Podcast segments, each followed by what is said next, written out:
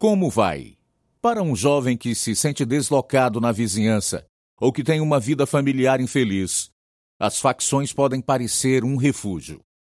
Olhando de fora, a facção parece cuidar dos seus integrantes, dando a cada membro uma sensação de pertencimento e empoderamento. Mas o jovem de nossa história tem uma visão diferente das facções. Ele sabe que foi uma armadilha que o arrastou para o abismo até que seu coração, mente e vida tiveram as algemas quebradas.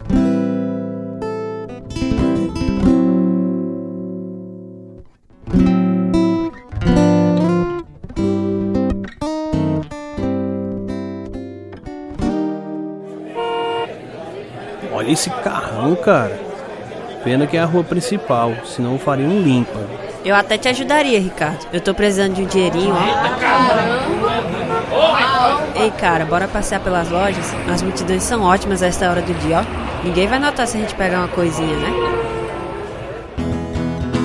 Este é Algemas Quebradas, verdadeiras histórias de vida que proclamam as boas novas, dramatizadas e produzidas em inglês pela Missão Pacific Garden em Chicago. A missão sempre encontra espaço para os sem-tetos, fornecendo comida, roupas limpas, assistência médica e odontológica, bem como um lugar seguro para dormir. No entanto, a ajuda não termina aí pastores e conselheiros compartilham a água viva que traz nova vida aos que perecem. Agora, para o mundo inteiro, aqui está o programa número 2729, versão brasileira 97, série Algemas Quebradas, o programa que faz você olhar para si mesmo e pensar. O que eu te disse, hein? Muito fácil. Hum, essa câmera deve valer algum dinheirinho, hein? Deixa eu ver. Sim, essa é boa. Se eu fosse você, ficaria com ela. Mãos pra cima! Vocês estão presos! Quando ele tinha 13 anos, o jovem de nossa história roubou sua primeira casa. Ele teve que pular de uma janela do segundo andar para escapar do dono da casa, mas enfrentou perigos ainda maiores anos depois, quando a armadilha da ilegalidade começou a se fechar sobre ele. Ele está contando sua história agora para ajudar outras pessoas a escolher o caminho certo. Esta é a verdadeira história de Ricardo Bueno, agora em Algemas Quebradas. Meus primeiros anos foram vividos em um subúrbio ao norte de Chicago. Mamãe e eu moramos com minha avó e seus irmãos até que mamãe se casou com meu padrasto. Depois disso nasceram uma filha e um filho deles. Ele não expressava seu afeto, então me sentia mais próximo de minha mãe. Íamos à igreja no Natal e na Páscoa e às vezes eu tentava orar a Deus quando precisava de ajuda. Frequentei aulas de religião por um tempo. Foi aí que comecei a roubar da mesa do professor. Meus roubos cresceram até incluir roubos de casas, carros e furtos em lojas. Então veio minha primeira prisão aos 15 anos e meus pais não ficaram nada felizes. Ricardo, não acredito que você fez uma coisa dessas. Eu não roubei essas coisas, mãe. Meus amigos que roubaram. Eu só estava com eles. Você está mentindo! Ai! Diga a verdade! Eu não tô mentindo, eu só assumi a culpa deles. Trabalhamos duro para dar uma vida decente para você e é assim que você retribui? Nos mudamos quatro vezes, tentando encontrar um bom lugar para criar você e seus irmãos. O que vamos fazer com você, Ricardo? Seu pai e eu trabalhamos muito. Não é grande coisa, mãe. É a minha primeira passagem. Vou ganhar liberdade condicional. Bem, você terá que trabalhar para pagar seu próprio advogado. Talvez assim você aprenda a lição. É melhor que seja a última vez que você seja preso. Entendeu? Eu trabalhava em uma lanchonete na época, mas ainda era um ladrão. Gostei do desafio e da adrenalina de roubar. Passei tanto tempo matando aula, bebendo e fumando com meus amigos que meus resultados não foram bons na escola. Além disso, sempre havia briga entre os mexicanos e os brancos. Era como uma zona de guerra. Comecei a frequentar a casa da minha avó, que sempre me fez sentir especial. No bairro dela haviam mais mexicanos do que no nosso.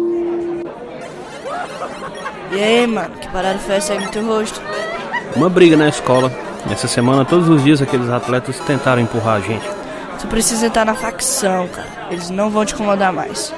Tô pensando nisso. Nós somos ninja, cara. Você ganha respeito quando mostra as caras.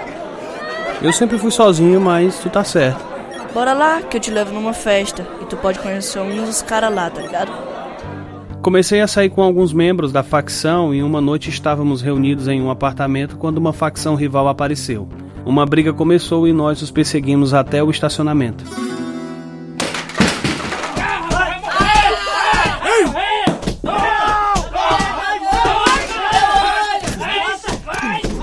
Pega aquele cara, pega! A polícia está chegando, vamos embora, vamos embora! Ainda não terminei! Vamos, Ricardo, vou te pegar, mano! Vamos! Deixa eu entrar, deixa eu entrar! Rápido, lá atrás, lá atrás!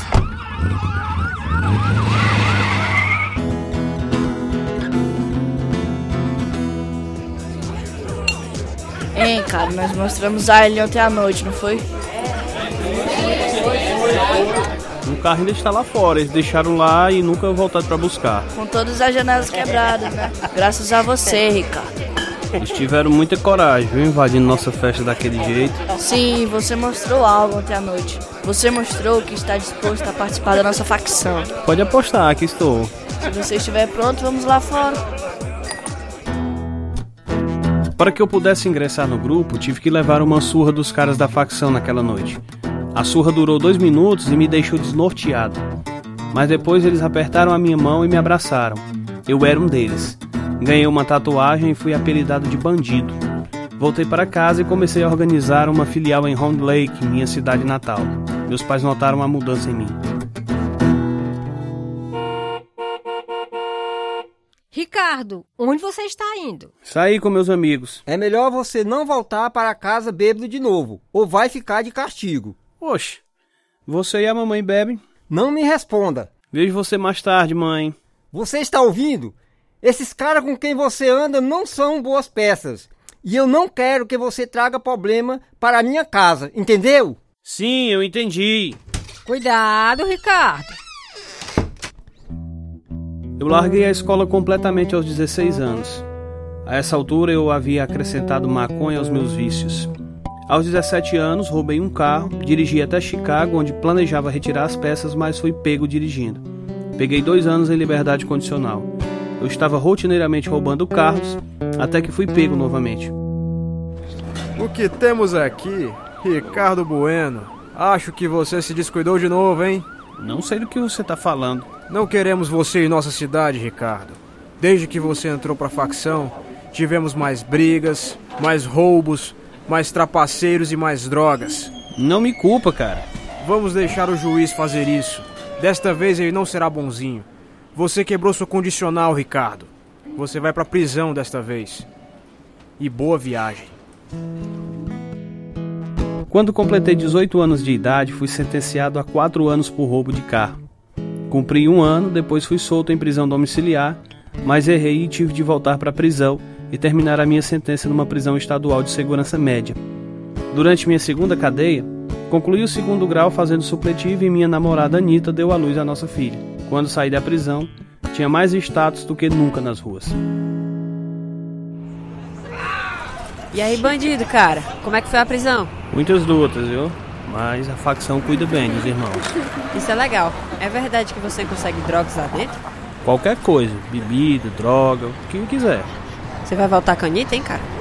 De jeito nenhum. Ela foi morar com um cara enquanto eu estava na prisão.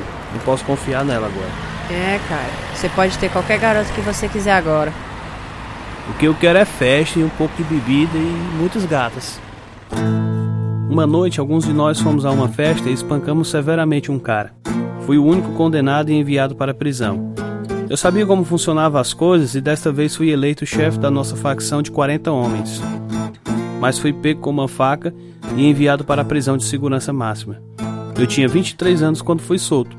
Foi quando conheci a Melissa, que foi morar comigo e minha família.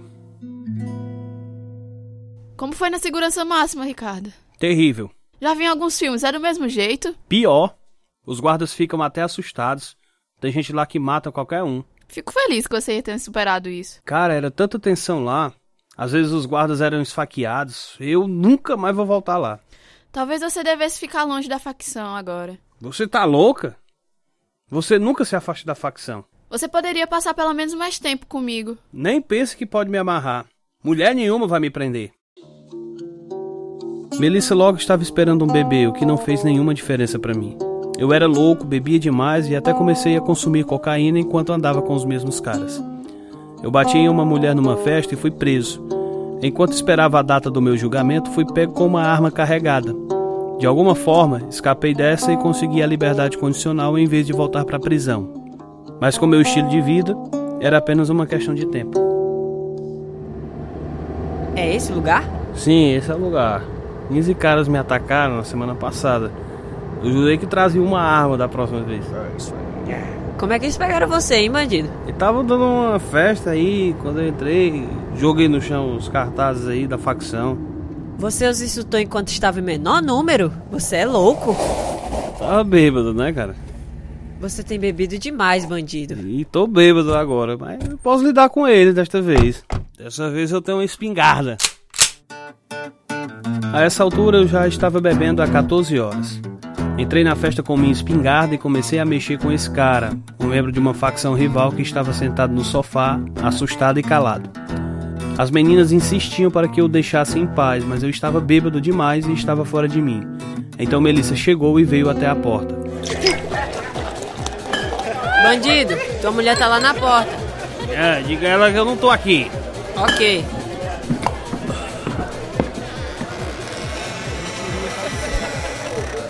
Ele não tá aqui, Melissa. O carro dele está lá fora. Você sabe onde ele está? Sei lá. Se você vê ele, diga que vou ter o bebê. Preciso dele. Vamos, bandido, cara. Abaixa essa arma. Não, eu tô com vontade de acabar com esse cara. Ei, bandido, os policiais estão lá fora. E você acha que eu me importo? Eu vou explodir esse cara. Os policiais não vão poder salvá-lo. Polícia, abra! Abaixa a arma, Ricardo, abaixa. Não! Vamos, cara, não seja estúpido. Vai lá, abre a porta. Abre a porta, porque eu vou matar um deles. E eu não importo se esse canalha, é, se é esse canalha aqui ou aquele policial. Meu amigo pegou a espingarda de mim e correu escada acima com ela. Então alguém abriu a porta para a polícia enquanto tentávamos sair correndo pelas portas do fundo. Mas a porta dos fundos não abriu e a polícia prendeu todos nós e nos deixou algemados a um corrimão. Ei, cadê a arma? Tá lá em cima, debaixo da cama, mas eles ainda estão procurando. É, não, não me importa se eles encontrarem. Não sei. Eu tenho um mau pressentimento sobre isso. A polícia não vai fazer nada.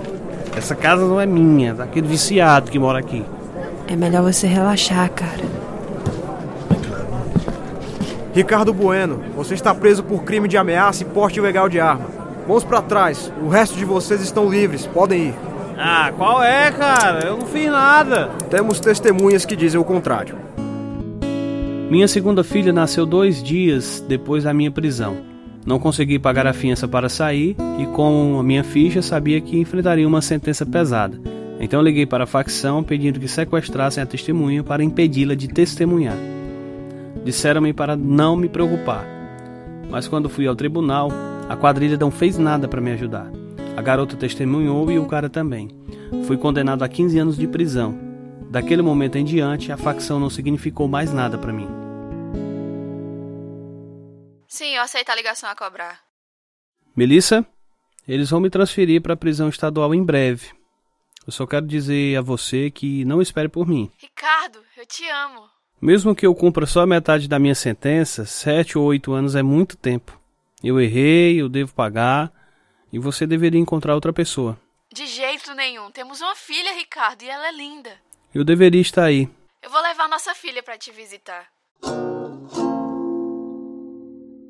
Embora a prisão estadual fosse perto de casa e houvesse membros da facção de minha cidade natal lá, finalmente havia me dado conta de que tinha 25 anos e de que estava cansado dessa rotina.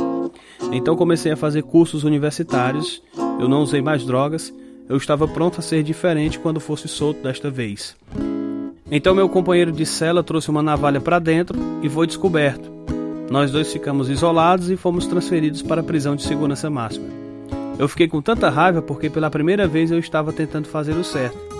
Eu estava trancado 24 horas por dia com nada além de roupa, cama, shampoo, cartas e uma Bíblia que um evangelista havia me dado.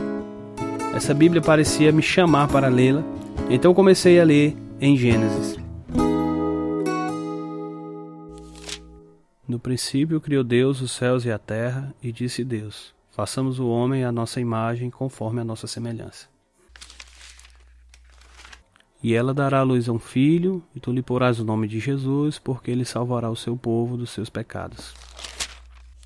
Porque Deus amou o mundo de tal maneira que deu seu Filho unigênito, para que todo aquele que nele crê não pereça, mas tenha a vida eterna.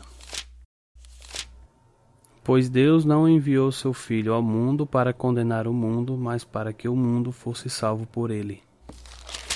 E eles o crucificaram e separaram suas vestes. Li sobre Jesus Cristo e seu perdão e orei a Deus. Deus, eu sei que estou indo para o inferno. Eu fiz coisas terríveis. Por favor, me perdoe, Deus. Eu quero mudar. Ajude-me a mudar. Entre na minha vida. Daqui a pouco, iremos acompanhar a conclusão desta história.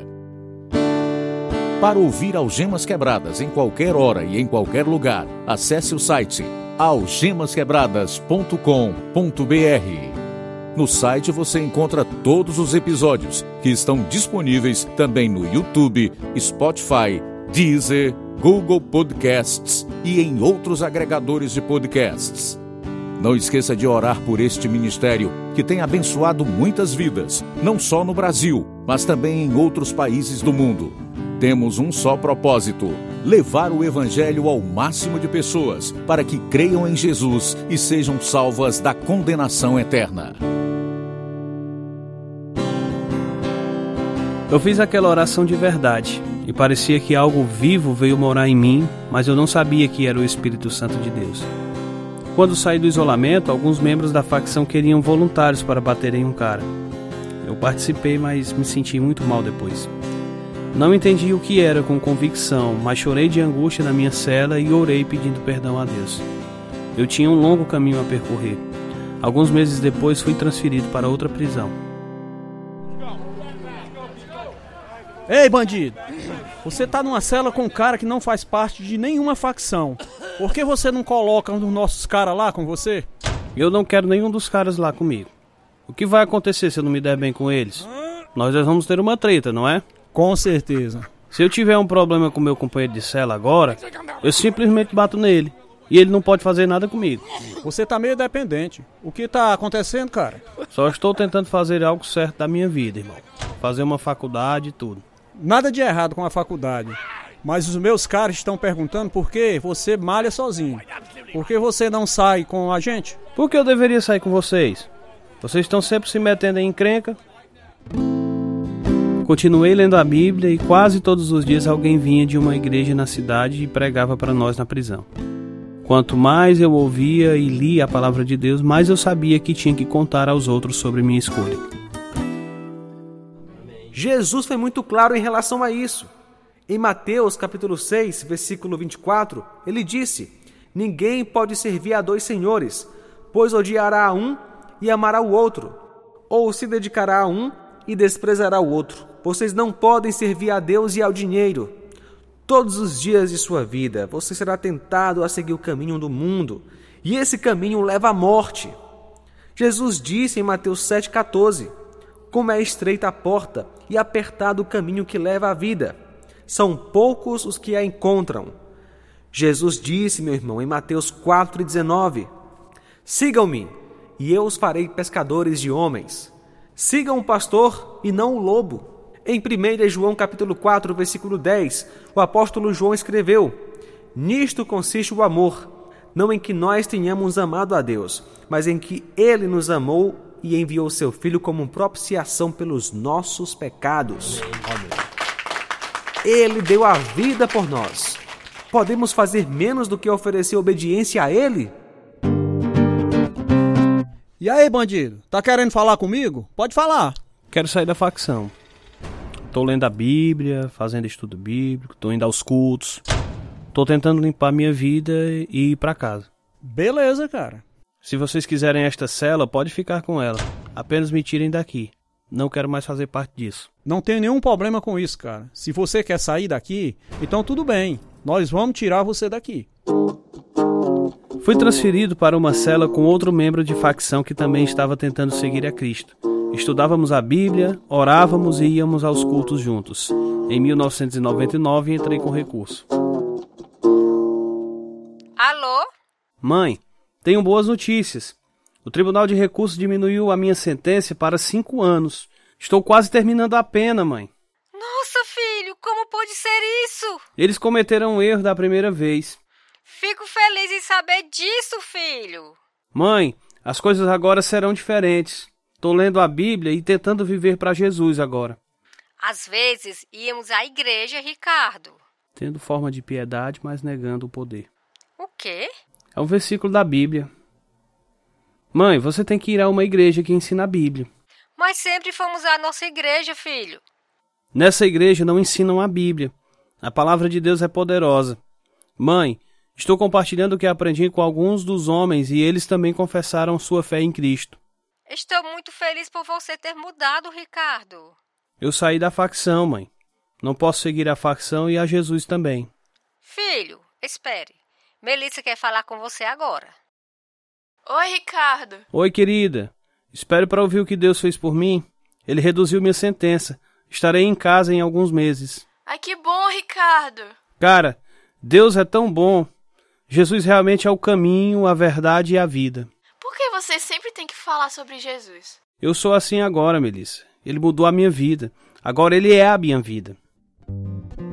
Coloquei meu nome em um ministério na prisão que levava presentes para os filhos dos presidiários e a igreja continuou visitando a casa de meus pais. Fiquei sabendo o que aconteceu quando conversei com a mãe novamente. Ricardo, sua irmã e eu também oramos para receber o Senhor Jesus como nosso Salvador.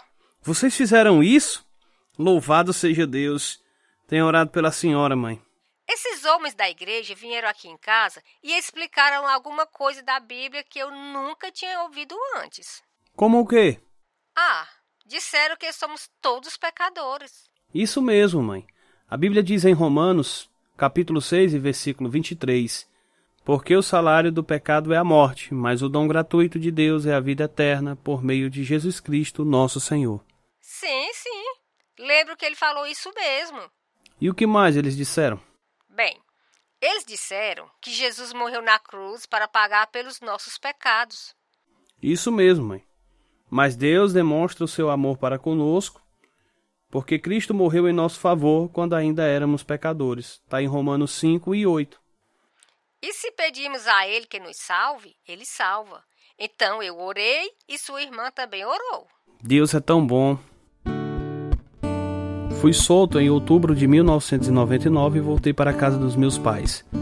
O pastor me disse que eu deveria me casar com Melissa, então nos casamos imediatamente e começamos a frequentar a igreja que havia ajudado minha família. Mas a vida não é fácil para um homem que sai da prisão. No primeiro dia em que cheguei em casa, tivemos uma visita.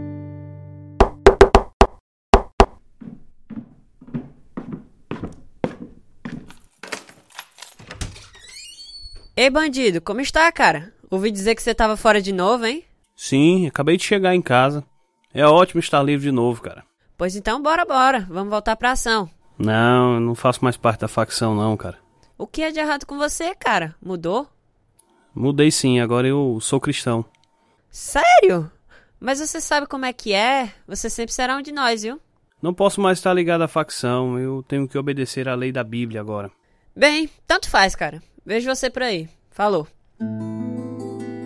Por um tempo recebemos ameaças e tivemos umas janelas quebradas e pneus cortados, mas nada de sério aconteceu comigo. Imediatamente compensei a frequentar o ministério de evangelismo entre facções. Depois de um tempo, minha esposa também fez profissão de fé em Cristo. Um dia tivemos uma surpresa na igreja. Você é Ricardo Bueno, não é? Sim, e você é aquele policial. O que está fazendo? Trabalhando e me envolvendo em um ministério de evangelismo entre facções. Tenho que ser honesto, Ricardo.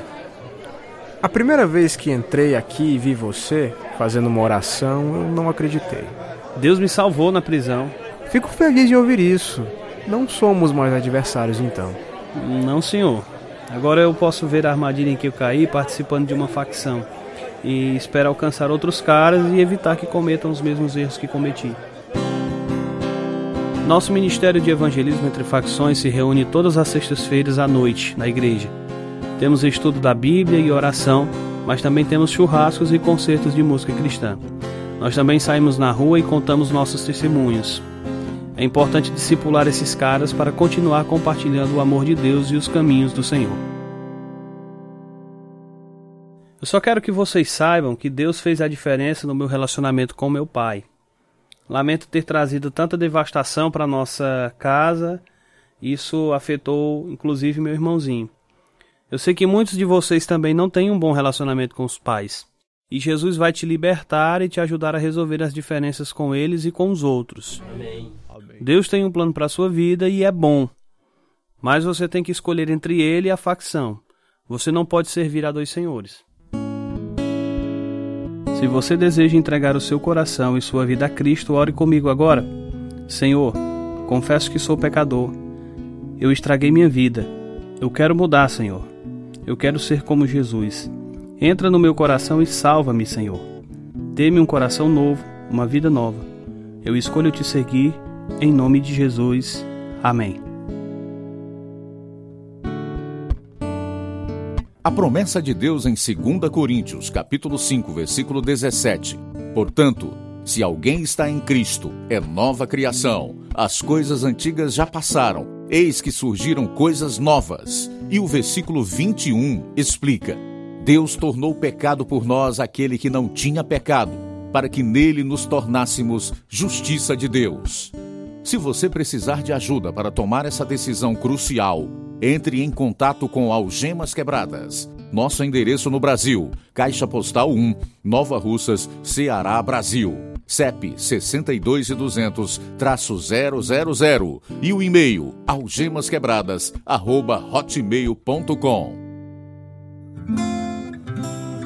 Este é o programa número 2729, versão brasileira 97.